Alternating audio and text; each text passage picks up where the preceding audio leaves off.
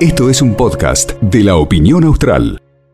Hace algunas semanas atrás nos encontrábamos con la información de que un joven había sido atropellado por un camión en una localidad de la provincia de Santa Cruz y eh, había fallecido. Bueno, en este momento estamos con Yolanda Barría, ella es hermana de Mauro Barría, quien fue atropellado y falleció en Puerto Santa Cruz por un camión, el hombre que lo conducía no era de la localidad, era de otra provincia y queremos saber qué es lo que está sucediendo y cómo se va desarrollando eh, esta causa. Yolanda, buenos días. Laura Gorosito te saluda. Hola Laura, buen día. ¿Cómo estás? Bien. Eh, Yolanda, contanos eh, cómo va avanzando el tema de, de la muerte de tu hermano. Bueno, mira, nosotros, nosotros, la familia en particular, estamos empapelando las calles, eh, hicimos dos marchas hasta el juzgado, en una nos acercamos hasta donde estaba el camión para sacarnos un par de fotos con los carteles y demás. Eh, y bueno, todo el tema que tiene que ver con lo judicial y demás empezó medio complicado, que también entiendo que son los tiempos judiciales no son como uno quisiera, ¿no?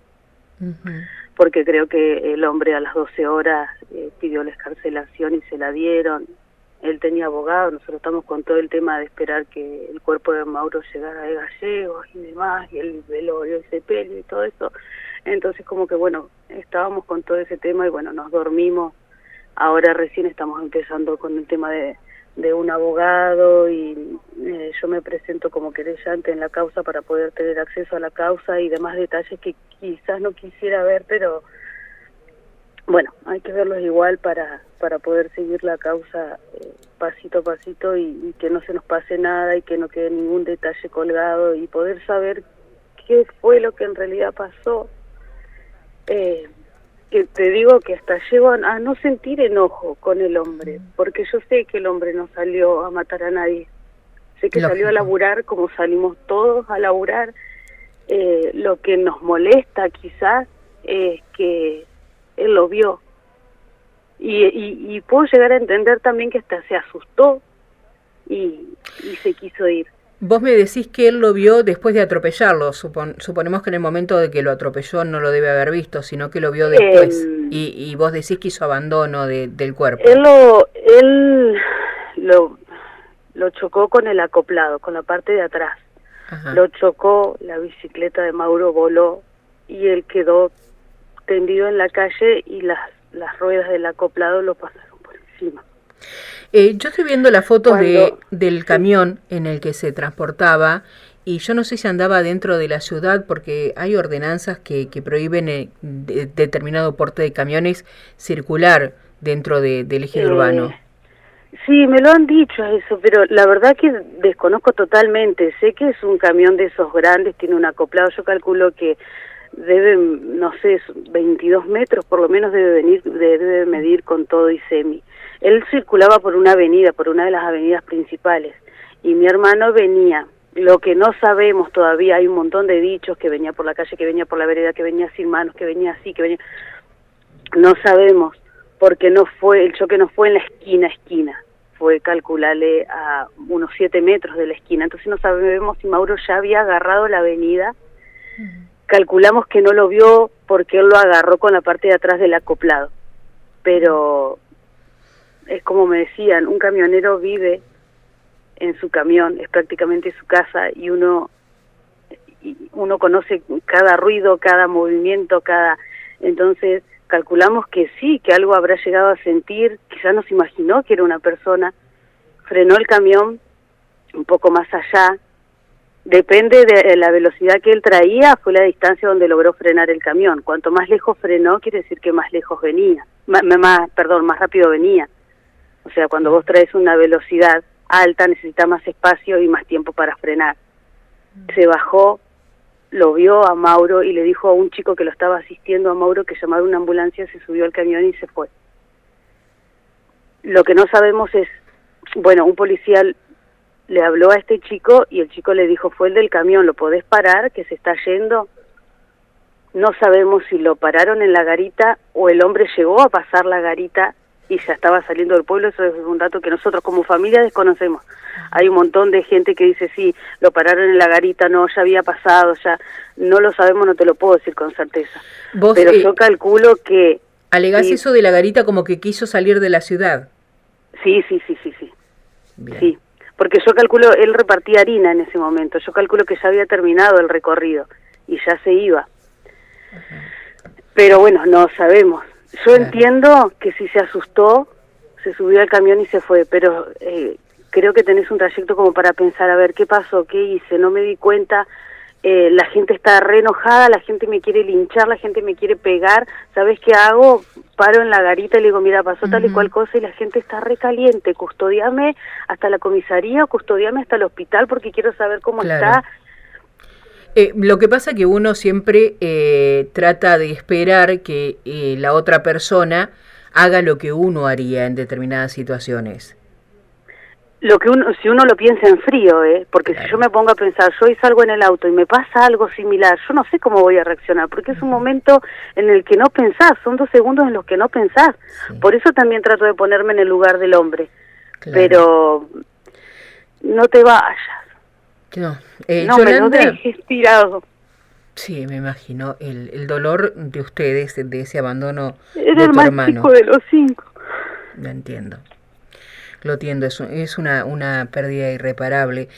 Yolanda, eh, la información que teníamos nosotros era que se había desaparecido el celular de tu hermano y, y ustedes lo estaban buscando. No, mira, mi hermano era, mi hermano, viste que a esa edad, a los 17, 18, tienen, tienen como una personalidad rara, viste, no les gusta sacarse fotos, no le gustaba sacarse fotos y demás, lo que se había perdido fue el pendrive. Ah, y mi mamá lo quería porque seguramente él tenía fotos con sus amigos y demás fotos que quizás con nosotros no se sacaba tanto entonces, bueno, era lo único que le quedaba a mi mamá. Capaz que el pendrive valía 200 pesos, pero para mi mamá, claro, para mi mamá era mucho, tenía su música, tenía sus cosas, pero bueno, apareció.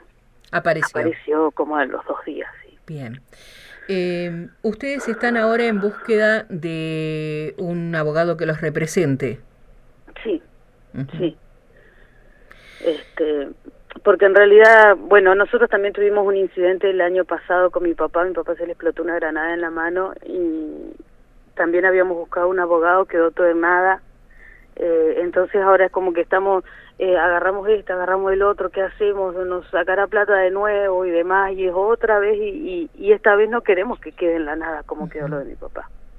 No. Porque mi papá, bueno, perdió una mano, pero mi hermano no vuelve. Mi hermano no va a volver. Entonces necesitamos, no sé, eh, que se haga justicia. Si él tuvo parte de culpa en el accidente, que también lo podemos llegar a entender, porque puede haber culpas compartidas, pero ella no está para hacerse cargo. Entonces la parte que quedó sí debe hacerse cargo. Es lo que corresponde, es lo que corresponde si nos pasara a cualquiera de nosotros. Todo, todo, todo lo que hacemos trae consecuencias. Y si hiciste las cosas mal, hay, nada, hay que aguantarlo y hay, y hay que hay, hay que respetar que también me pongo en el lugar de la otra familia, eh, porque quizás el hombre era el sustento de de, de, de, de, no sé cuántos nenes, de, me, me pongo pero en el lugar de la otra familia, pero ellos tienen a, a su papá, a su marido, a su hermano, a su tío, lo que sea. Y a ustedes les quedó el corazón destrozado. Eh, Yolanda, ¿quién es la jueza que está en este momento a cargo de, de, la muerte? Mira, en ese momento hubo un malentendido cuando el día domingo, el 15, eh, la doctora Usino, que es la jueza de acá de Puerto Santa Cruz, estaba aislada. Eh, entonces tomó la causa el juez Manucci, de Piedrabuena. Pero el lunes eh, se volvió a reincorporar la doctora Ursino, así que ahora está a cargo ella, está Noelia Ursino. ¿Ustedes ya lograron entrevistarse con ella? Yo pude hablar el lunes con ella. Bien. Sí, yo pude hablar. Bueno. Sobre un montón de cosas que, bueno, me, me cuesta como procesarlas y entenderlas y demás, pero... eh, pero sé que, que voy a poder tener acceso a la causa y, y, a cada detalle y poder aportar cosas y demás, entonces eso me deja tranquila, a mí y a mi familia, que, que vamos a poder estar siguiendo la, la causa paso a paso. Eh, yo dos preguntas finales quiero hacerte, ya estamos pasadas del horario. Es, primero, si no hubo ninguna cámara particular en la zona a la que ustedes puedan eh, apelar. Eh, mira, yo creo que en esa zona cámaras particulares no había. Sí sé que el municipio tiene cámaras distribuidas, eh, pero a veces, cuando pasan estas cosas, la mayoría de las veces no funcionan. O no graban, este, no, no guardan. No se sabe. La verdad que yo a esta altura no sé.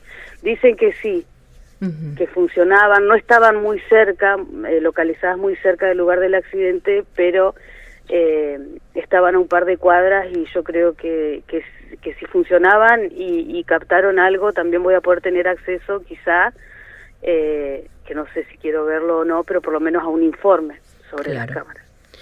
Y después, ¿qué tienen eh, pensado para los próximos días? ¿Van a movilizarse nuevamente? Eh, ¿Van a seguir pidiendo eh, justicia? La idea en principio es seguir, bueno, estos días estuvo lloviendo mucho, nos arruinó todos los carteles, pero tenemos que volver a caminar todo el pueblo y volver a pegar la cara de Mauro por todos lados, lo vamos a volver a hacer para que no se olviden y sobre todo ¿sabes para qué? Para que la, gente tenga un poco más de precaución porque hoy por hoy salgo a la calle y veo chicos en bicicleta, veo chicos cruzando con el celular, mirando el celular sin mirar si viene un auto y es como que estás al pendiente todo el tiempo, quizá porque nos pasó esto, quizás siempre pasó y nunca nos dimos cuenta, entonces, eh, entonces que la, la gente tome conciencia de que se cuide un poco más están acostumbrados, acá estamos acostumbrados que es un lugar chico y, y que no suelen pasar estas cosas. Entonces estamos como muy relajados. Y después, bueno, vamos a seguir haciendo marchas, voy a tratar en, lo posible hacer una marcha, sé que en algún tiempo vamos a hacer solamente mis hermanos, mi papá y yo, y nadie más. Pero no importa, no nos vamos a cansar. Marchas pacíficas, quizás por los lugares donde a Mauro le gustaba pasear y demás. No voy a ir a tocarle bombo a la fiscalía, no voy a ir a tocarle bombos al juzgado, no voy a hacer nada, solamente una marcha pacífica para que la gente no se olvide lo que pasó con Mauro. Yolanda, muchísimas gracias, lamentamos mucho lo sucedido. Gracias a ustedes, muchísimas gracias por estar. Un abrazo grande, gracias. Hablábamos con Yolanda Barría, hermana de Mauro Barría, quien fue atropellado y falleció en Puerto Santa Cruz. Lo atropelló eh, un camión, el conductor del camión era oriundo de La Pampa. Esto fue un podcast de la opinión austral.